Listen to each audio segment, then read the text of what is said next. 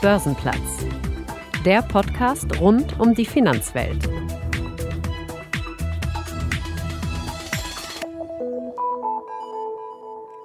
Hallo und herzlich willkommen am Börsenplatz. Ich bin Sven Schumann und ich freue mich sehr, dass Sie mit dabei sind.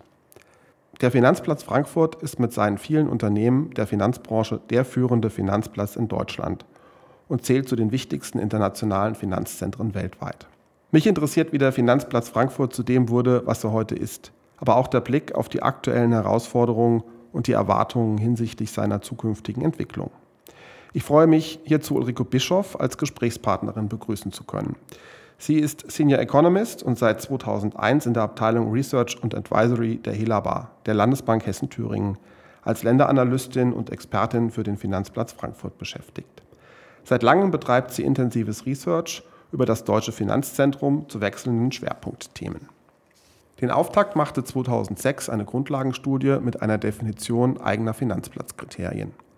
Seither erschienen mehrere Publikationen, wie zum Beispiel über die Frankfurter Auslandsbanken, den Brexit sowie zur Prognose der Bankbeschäftigung. Insgesamt sind nun 19 Finanzplatzstudien der Helaba erschienen. Frau Bischoff, ganz herzlich willkommen am Börsenplatz. Schönen guten Morgen, Herr Schumann. Ich freue mich, dass wir uns auf diese Weise mal wieder in Präsenz am Finanzplatz Frankfurt treffen. Darüber freue ich mich auch sehr. Warum betreibt die Hessische Landesbank Research zum Finanzplatz Frankfurt? Die Helaba ist ein integraler Bestandteil des Finanzplatzes Frankfurt mit ihrem Stammsitz hier seit sehr vielen Jahren und so ist es der Helaba als in Frankfurt verankerter Universalbank mit starkem regionalen Fokus seit langem ein Anliegen, Finanz, den Finanzplatz Frankfurt in seiner Fortentwicklung aktiv zu begleiten und zu fördern. Und in diesem Zusammenhang haben wir, wie Sie eben bereits schon erwähnten, zahlreiche Studien publiziert. Und ähm, neben den wechselnden Schwerpunktthemen ist da ein Fokus immer wieder auf der, auf der Bankbeschäftigung, wo wir unsere eigene Prognose zu erstellen. Aber wen möchten Sie da mit dem Research erreichen? Wir haben einen großen Publikationsverteiler im In- und Ausland, der sich über Politik, Medien, Wirtschaft erstreckt. Und auch international haben unsere Finanzplatzstudien zusehends Aufmerksamkeit erlangt. Beispielsweise gab es vermehrt Vortragsanfragen aus Brüssel oder auch die ansonsten ja sehr London-affine Financial Times hat uns durchaus wahrgenommen und äh, zitiert im Laufe der Jahre. Wenn Sie sagen Politik, das ist ja nur eine recht breite Zielgruppe. Da gibt es Kommunalpolitiker, Landespolitiker, Bundespolitiker, Europapolitiker. Wer interessiert sich da am ehesten für Ihre Finanzplatzstudien? Generell können wir ein großes Interesse seitens der Politik an unserem Research äh, zum Thema Finanzplatz beobachten, insbesondere natürlich aus Wiesbaden, wo ich im Austausch stehe mit den verschiedenen Ministerien oder auch der Hessischen Staatskanzlei.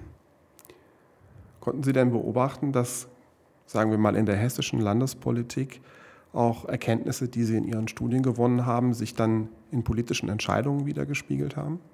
Durchaus. Über die Jahre habe ich verschiedene Ausarbeitungen für unseren Vorstand äh, gemacht, beispielsweise für das Finanzplatzkabinett beim hessischen Ministerpräsidenten oder auch äh, für diverse Delegationsreisen an andere Finanzstandorte.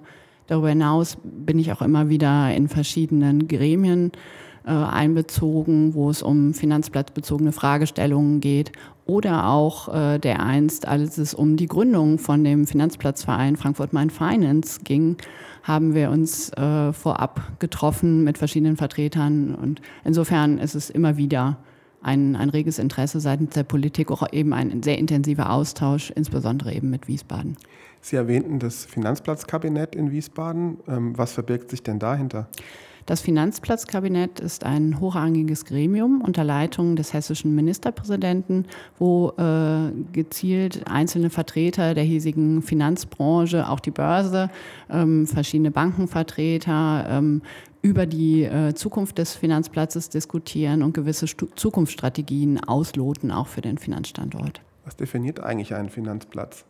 Im Grunde genommen ist ein Finanzplatz eine hohe Konzentration von Finanzmarktakteuren das allein reicht natürlich nicht aus. Insofern stellt sich die Frage nach den Wesensmerkmalen eines Finanzplatzes. Und ähm, dazu haben wir bereits in unserer Grundlagenstudie damals die äh, Kernkriterien definiert. Also was ist unverzichtbar für einen Finanzstandort für seinen internationalen Erfolg?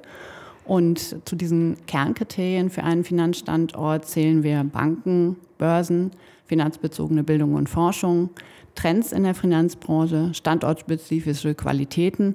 Wir haben mittlerweile auch finanzbezogene Institutionen zum Kernkriterium erhoben, weil im Laufe der Zeit durch vermehrte Regulierungs- und Aufsichtsanforderungen es für einen Finanzplatz auch sehr wichtig geworden ist, dass er vor Ort Aufsichtsinstanzen und Zentralbanken präsent hat, zumal das eben auch weitere Akteure an den Finanzplatz anzieht und den Austausch in der Community fördert. Nun, ganz ehrlich, andere Städte wie Hamburg oder Düsseldorf haben ja nun vergleichbare Rahmenbedingungen äh, wie Frankfurt, was beispielsweise Banken oder auch eine Börse angeht. Wieso hat sich denn gerade in Frankfurt ein international wettbewerbsfähiges Finanzzentrum entwickeln können? Für Frankfurt kann man gewisserweise die Institutionen, die hier angesiedelt wurden, als Meilensteine betrachten, allen voran die Bundesbank bzw. der Vorläufer Bank Deutscher Länder 1948. Das war ein, äh, eine wichtige Standortentscheidung pro Frankfurt, die die Wettbewerbsfähigkeit äh, Frankfurts im deutschen, aber auch im internationalen Kontext befördert hat. Die Tragweite dieser Entscheidung hat sich äh, im Laufe der Jahre vollends entfaltet, indem immer mehr Banken aus dem In- und Ausland sich speziell in Frankfurt eben in der Nähe der Bundesbank angesiedelt haben. Also Sie sagen, der Sitz der Bundesbank hatte einen wesentlichen, wesentlichen Einfluss auf die Entwicklung des Finanzplatzes Frankfurt als deutsches Finanzzentrum. Würden Sie sagen, dass der Sitz der Europäischen Zentralbank nun ähm, einen ähnlichen Einfluss auf die Entwicklung Frankfurts zu einem internationalen Finanzzentrum hat? Eindeutig die Standortentscheidung, die EZB hier in Frankfurt anzusiedeln, war ganz wesentlich für den weiteren Verlauf. Ende der 90er Jahre kam die EZB hierher als unabhängige Notenbank.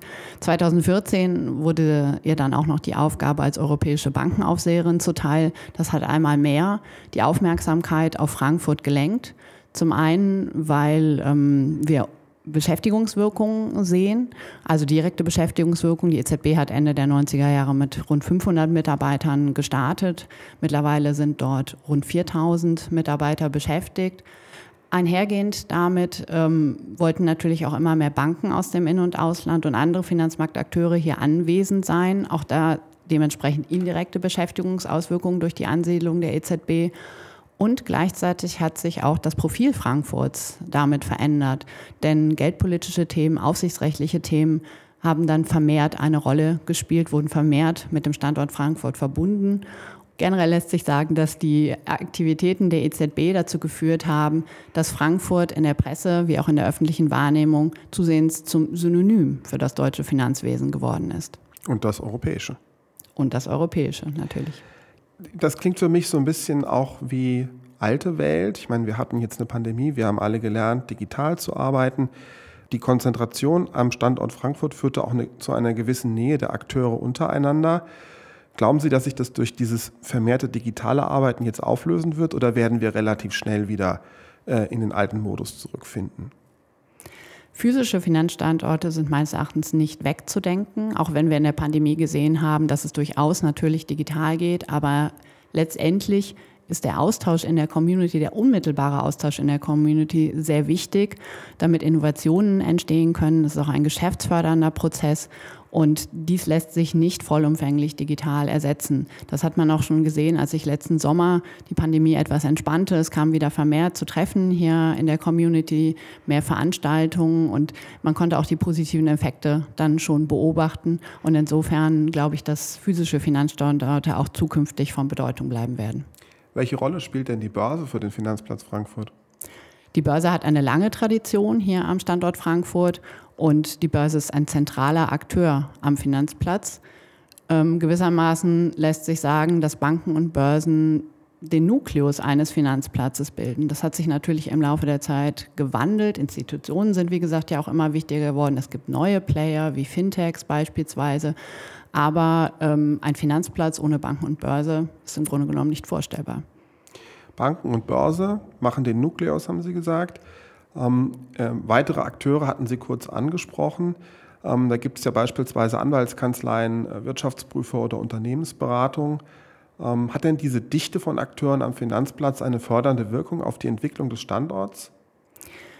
Eine hohe Dichte von, von Akteuren hier in Frankfurt hat eine sehr lebhafte Community am Main entstehen lassen. Und diese Berufsgruppen, die Sie eben nannten, würden wir unter den finanzplatzbezogenen Dienstleistern subsumieren, die auch wichtig sind an einem Finanzstandort.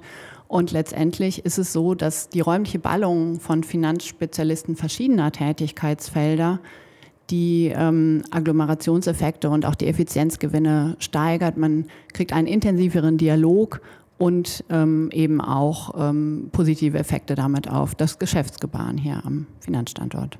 Die Voraussetzungen für das Wachstum des Finanzplatzes sind also nach meinem Verständnis grundsätzlich gut. Was sind denn aktuell die großen Herausforderungen? Derzeit gibt es in der Finanzwelt mehrere Herausforderungen. Ausgehend von dem jahrelangen Niedrigzinsumfeld ist dann die Corona-Pandemie hinzugekommen. Letztlich auch noch die geopolitischen Risiken haben sich erhöht. Und das alles auch noch vor dem Hintergrund, dass wir einen Wandel ähm, zu mehr Digitalisierung und Dekarbonisierung vollziehen in der Finanzwelt. Also wirklich ein, eine sehr herausfordernde Gesamtsituation derzeit. Und seit Februar kam noch die Ukraine-Krise als Herausforderung dazu. Wie schätzen Sie denn die Auswirkungen des russischen Angriffskrieges auf den Finanzplatz ein? Die direkten Auswirkungen des Krieges dürften begrenzt sein. Es geht vielmehr um die indirekten Auswirkungen, denn das Engagement deutscher Banken in Russland und in der Ukraine ist äh, begrenzt, ist überschaubar. Ähm, allerdings hat natürlich die erhöhte Unsicherheit äh, dazu geführt, dass die Banken vermerkt Rückstellungen für potenzielle Kreditausfälle äh, bilden und ähm, der entscheidende Faktor letztendlich wird sein, äh, wie sehr es eben auch zu einer konjunkturellen Verlangsamung kommen wird durch die höheren Energiepreise, ähm, durch die Lieferkettenproblematik und dementsprechend natürlich auch Rückwirkungen auf den Finanzstandort. Aber wenn ich das jetzt so im Vergleich der Finanzstandorte sehe, ist keine relative Bedeutungsänderung für Frankfurt durch diese Krisensituation abzusehen. Welche Trends beobachten Sie denn aktuell am Finanzplatz? Derzeit gibt es zwei vorherrschende Trends, die Digitalisierung und die Dekarbonisierung. Denn die Finanzwelt steht vor der Mammutaufgabe, die grüne und digitale Transformation der Wirtschaft zu finanzieren. Worum geht es denn bei dem oft gehörten Stichwort Sustainable Finance? Die grüne bzw. nachhaltige Finanzierung ist unerlässlich für den Wandel zu einem zukunftsfähigen Wirtschaftssystem und ähm, somit ist es für das Gelingen der Energiewende und die damit notwendige Transformation in den Unternehmen unerlässlich, eine entsprechend ausgerichtete Finanzbranche zu haben. Und ähm, dadurch ist Sustainable Finance auch zu einem wichtigen Wettbewerbsfaktor im internationalen Finanzplatzgefüge geworden. Und welche Wettbewerbsposition hat Frankfurt da? Das deutsche Finanzzentrum ist gut unterwegs auf seinem nachhaltigen Weg und hat sich zum Ziel gesetzt, zu einem führenden Standort im Nachhaltigkeitsbereich zu werden. Dafür gibt es allerdings noch einiges zu tun. Gut ist auf jeden Fall schon mal, dass wir hier in Frankfurt das Green and Sustainable Finance Cluster Germany angesiedelt haben. Seit vielen Jahren eine aktive Plattform zur Bündelung der nachhaltigkeitsbezogenen Finanzmarktexpertise mit zahlreichen Publikationen, dem jährlichen Sustainable Finance Gipfel, dem Austausch auch international. Darüber ist der Finanzplatz Frankfurt nämlich auch Mitglied im internationalen Zusammenschluss der Finanzplätze zuzüglich der UN-Umweltkommission, den sogenannten Financial Centers for Sustainability, weil es ja letztendlich darum geht, die ganze Sache global anzugehen. Insofern ist es gut, dass Frankfurt frühzeitig in diesem internationalen Finanzplatzzusammenschluss auch mit dabei war. Und ich denke, wenn Frankfurt weiterhin ein koordiniertes, zielgerichtetes Engagement bezüglich Sustainable Finance zeigt, hat der hiesige Standort gute Chancen, seine Positionierung in der Finanzwelt noch weiter zu verbessern. Nun wurde ja in Frankfurt das ISSB, das International Sustainable Standards Board, etabliert oder man ist gerade dabei, es zu etablieren, muss man ja sagen. Die Standortentscheidung ist gefallen für Frankfurt und man beginnt jetzt mit dem Aufbau. Sehen Sie Frankfurt durch die Ansiedlung des ISSB im Wettbewerb gestärkt? Ähnlich wie bei den vorher genannten Institutionen ist es eine ganz wichtige Standortentscheidung für Frankfurt gewesen, dass das ISSB hier angesiedelt wird. Schließlich ist äh, Sustainable Finance ein wichtiger Trend, ein wichtiger Wettbewerbsfaktor in der Finanzwelt heutzutage. Und insofern Es ist im Vergleich zu den äh, vorher genannten Institutionen weniger ein Beschäftigungseffekt äh, zu erwarten, als vielmehr die globale äh, Wahrnehmung Frankfurts im Nachhaltigkeitskontext gestärkt wird. Also bei der ESB werden voraussichtlich 80 Mitarbeiter hier mit dem Hauptsitz in Frankfurt angesiedelt werden. Aber damit verbunden ist eben auch ähm, die Hoffnung, dass Frankfurt zu einem wachsenden Cluster auch international werden kann. Also neben den Nachhaltigkeitsinitiativen Deutschlands hier am Standort der EZB, der EIOPA, also die Europäische Banken- und Versicherungsaufsicht, die hier ansässig sind, beschäftigen sich ja auch zunehmend mit den Nachhaltigkeitsthemen dass wir eben auch international ein wachsendes Cluster hier in Frankfurt etablieren können. Also wir sind auf einem guten Weg, was das Thema Sustainable Finance angeht. Wir sind auf einem guten Weg, andere Standorte aber auch. Und insofern müssen wir da unbedingt dranbleiben und Frankfurt sollte da weiterhin aktiv seine Kräfte für bündeln. Nochmal zurück zu dem äh, weiteren Trend, den Sie ansprachen, nämlich der Digitalisierung der Finanzbranche. In Frankfurt sieht man ja nun immer mehr Rechenzentren entstehen, gerade am Stadtrand. Ähm, ist das aus Ihrer Sicht eine direkte Folge der digitalen Transformation der Finanzbranche? Frankfurt ist Datenhauptstadt Deutschlands und auch europaweit mit vorn. Durch die Ansammlung vieler Rechenzentren hier in Frankfurt hat sich hier ein Drehkreuz für Datenverkehr und Digitalisierung entwickelt. Nun ist es ja auch so, dass in der Finanzbranche es auf Bruchteile von Sekunden ankommt und dementsprechend kommt es nicht von ungefähr, dass Rechenzentren gerade sich an den großen Finanzstandorten wie Frankfurt, aber eben auch London, Paris, Amsterdam angesiedelt haben. Letztendlich die größten Nutzer von den Rechenzentren sind aber die Cloud-Anbieter. Und insofern ist es beides. Also einerseits natürlich die Finanzbranche, die sich hier in Frankfurt konzentriert, aber auch insgesamt die, der Trend zur Digitalisierung der Berufs- und Alltagswelt. Nun ist es ja so, dass man nicht beliebig viele Rechenzentren in Frankfurt bauen kann. Es gibt einfach Restriktionen, Energieversorgung, Flächen etc. Ähm, mit Blick auf die Digitalisierung der Finanzbranche würden Sie sagen, dass die Verfügbarkeit von Rechenzentrumskapazitäten vielleicht auch ein Wachstumshemmnis sein könnte für den Finanzplatz Frankfurt? Generell ist es immer gut, Finanzplätze regional zu denken, gerade wo wir hier eine andere Räumlichkeit haben in Frankfurt, beispielsweise im Vergleich zu einem größeren London. Und im Rhein-Main-Gebiet insgesamt gibt es noch einige Expansionsmöglichkeiten für Rechenzentren. Neben Frankfurt ist hier an Offenbach, Hanau oder auch Hattersheim zu denken. Ein Punkt ist natürlich aber auch äh, der Stromverbrauch, der Strombedarf der Rechenzentren, der wachstumshemmend äh, sein kann. Hier ist es letztendlich noch unklar, wie das auf Dauer ausgehen wird, denn zwar ist der Strombedarf wirklich immens, also mittlerweile glaube ich von den hiesigen Rechenzentren größer als am Frankfurter Flughafen. Ähm, auf der anderen Seite ist es aber ja auch denkbar, ähm, dass die Abwärme von den Rechenzentren verstärkt zum Heizen genutzt werden könnte. Hierzu gibt es schon einige Ideen, auch Projekte ähm, aber eben wohl auch noch einige technische Hürden zu ähm, überwinden. Insofern gilt es abzuwarten, wie sich das mittel- bis langfristig mit dem Energieverbrauch, Energiebedarf der Rechenzentren hier einpendeln wird. Wie wirken sich denn die Trends Sustainable Finance und die digitale Transformation auf das Angebot an Arbeitsplätzen am Finanzplatz Frankfurt aus? Ein erweitertes Skillset ist für die Institute unerlässlich im Sinne eines tragfähigen, zukunftsfähigen Geschäftsmodells. Allerdings gilt es, die unterschiedliche Wirkungsweise, den unterschiedlichen Ansatzpunkt der beiden Trends zu differenzieren. Während Sustainable Finance die strategische Ausrichtung der Institute beeinflusst, dient die Digitalisierung ja letztendlich der möglichst effizienten Umsetzung der Gesamtstrategie. Und dementsprechend ergeben sich daraus auch unterschiedliche Beschäftigungswirkungen.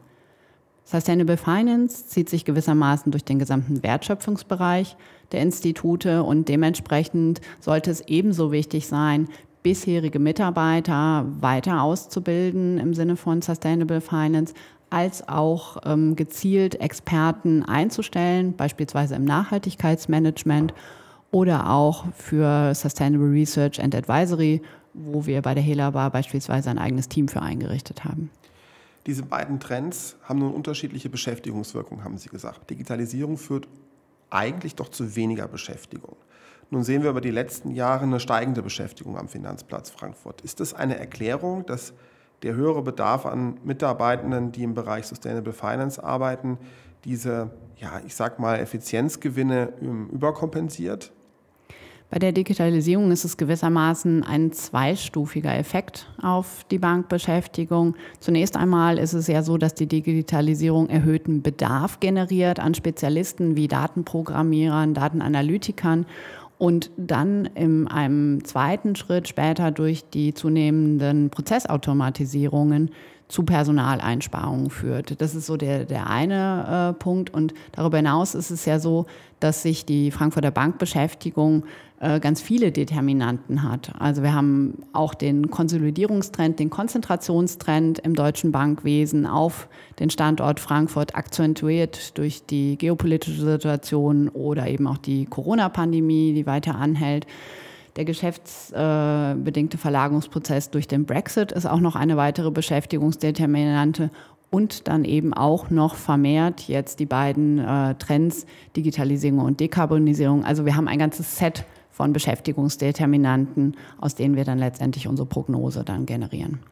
Ja, was die Beschäftigungsentwicklung äh, durch den Brexit angeht, ähm, gab es ja seit dem Votum im Jahr 2016 unterschiedlichste Prognosen.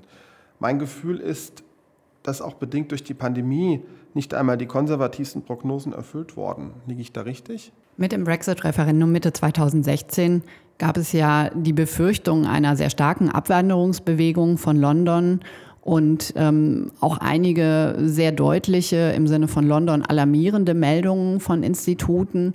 Dieses krasse Anfangsszenario ist letztendlich nicht eingetreten. Viele Institute haben ihre Anfangsmeldungen nach unten revidiert. Dementsprechend haben wir auch unsere insgesamt schon eher konservativ angesetzte Prognose einmal revidiert und erwarten seitdem ähm, einen mehrjährigen Beschäftigungsaufbau durch den Brexit hier am Standort Frankfurt mit äh, rund 3500 Mitarbeitern. Das ist, wie gesagt, ein Prozess, der sich über mehrere Jahre vollstreckt und der jetzt pandemiebedingt sich noch wohl etwas hinausgezögert hat, wenngleich ähm, auf der anderen Seite natürlich weiterhin Druck zur Erfüllung der aufsichtsrechtlichen Anforderungen besteht. Also insofern, wir sind noch in diesem Prozess und es ist momentan ein bisschen schwer abzusehen. Die Institute kommunizieren nur wenig, wie viel sie tatsächlich schon jetzt aufgebaut haben, Brexit bedingt, wie viel noch kommen wird. Insgesamt äh, würde ich schätzen, dass rund 60 Prozent von den genannten 3500 Jobs Brexit bedingt hier in Frankfurt schon entstanden sind. Es gibt andere Stimmen, die sprechen davon, dass hier rund 7000 neue Arbeitsplätze geschaffen worden sind und das direkt dem Brexit zuzurechnen ist. Würden Sie dem zustimmen? Das ist zum einen eine Abgrenzungsfrage, weil bei uns bezieht es sich wirklich speziell auf die Banken, weil Frankfurt alsbald nach dem Referendum 2016 zum Favorit für die äh, Banken geworden ist. Wenn man das natürlich etwas breiter abgrenzt mit der Finanzbranche, kommt man auf höhere Zahlen. Und wie gesagt, wir hatten ursprünglich auch eine hohe Prognose, als die Institute noch wesentlich krassere Anfangsmeldungen herausgegeben haben. Und ähm, das hat sich ja, wie gesagt, nicht bewahrheitet. Gerade jüngere Mitarbeiter klagen hier in Frankfurt über zu wenig bezahlbaren Wohnraum. Sehen Sie ein Risiko, dass der Wohnungsmarkt in Frankfurt sich hemmend auf die Beschäftigung auswirken könnte? Natürlich sind die hohen Wohnimmobilienpreise hier in Frankfurt äh, ein negativer Faktor. Ähm, allerdings betrifft dies wohl weniger die Bankenbranche als andere Sektoren, wo teils ähm, erheblich niedrige Gehälter gezahlt werden. Und hier ist es natürlich wirklich ein Problem für, für die entsprechenden Mitarbeiter. Aber speziell für die Bankenbranche, denke ich, dürfte dieser Effekt begrenzt sein. Hinzu kommt natürlich momentan auch noch, dass wir immer noch vermehrt in vielen ähm, Instituten im Homeoffice sind, in vielen Unternehmen und dementsprechend ähm, es durchaus auch wieder attraktiver geworden ist, im weiteren günstigeren Umland zu wohnen, wenn man eben nur, sagen wir mal, zweimal die Woche ins Büro pendeln muss. Und das ist ja ungefähr so das, zwei bis dreimal die Woche, was als Idealtypus des hybriden Arbeitsmodells derzeit gilt. Also nochmal zusammenfassend, welche Beschäftigungsentwicklung erwarten Sie in den nächsten Jahren? Wenn man alle Determinanten zusammennimmt, also den Konsolidierungstrend äh, akzentuiert durch die geopolitische Situation und die Corona-Pandemie, den Konzentrationstrend im deutschen Bankwesen, den Brexit-bedingten Geschäftsverlagerungsprozess und vermehrt eben auch die beiden Megatrends Digitalisierung und Dekarbonisierung. Summa summarum gehen wir davon aus, dass wir einen Rückgang der Bankbeschäftigung in den nächsten Jahren sehen werden Konkret heißt das eine Prognose für Ende 23 von 63.500 Bankmitarbeitern am hiesigen Standort was einem Rückgang von rund 4 Prozent gegenüber dem letztverfügbaren Stand entsprechen würde. Mit Blick auf das Ende unseres Gespräches würde ich gerne noch etwas politisch werden. Welche Aufgaben würden Sie denn den politischen Entscheidern unbedingt in Ihre To-Do-Liste schreiben wollen? Ich finde es ganz wichtig, dass am hiesigen Finanzstandort wirklich alle Akteure an einem Strang ziehen.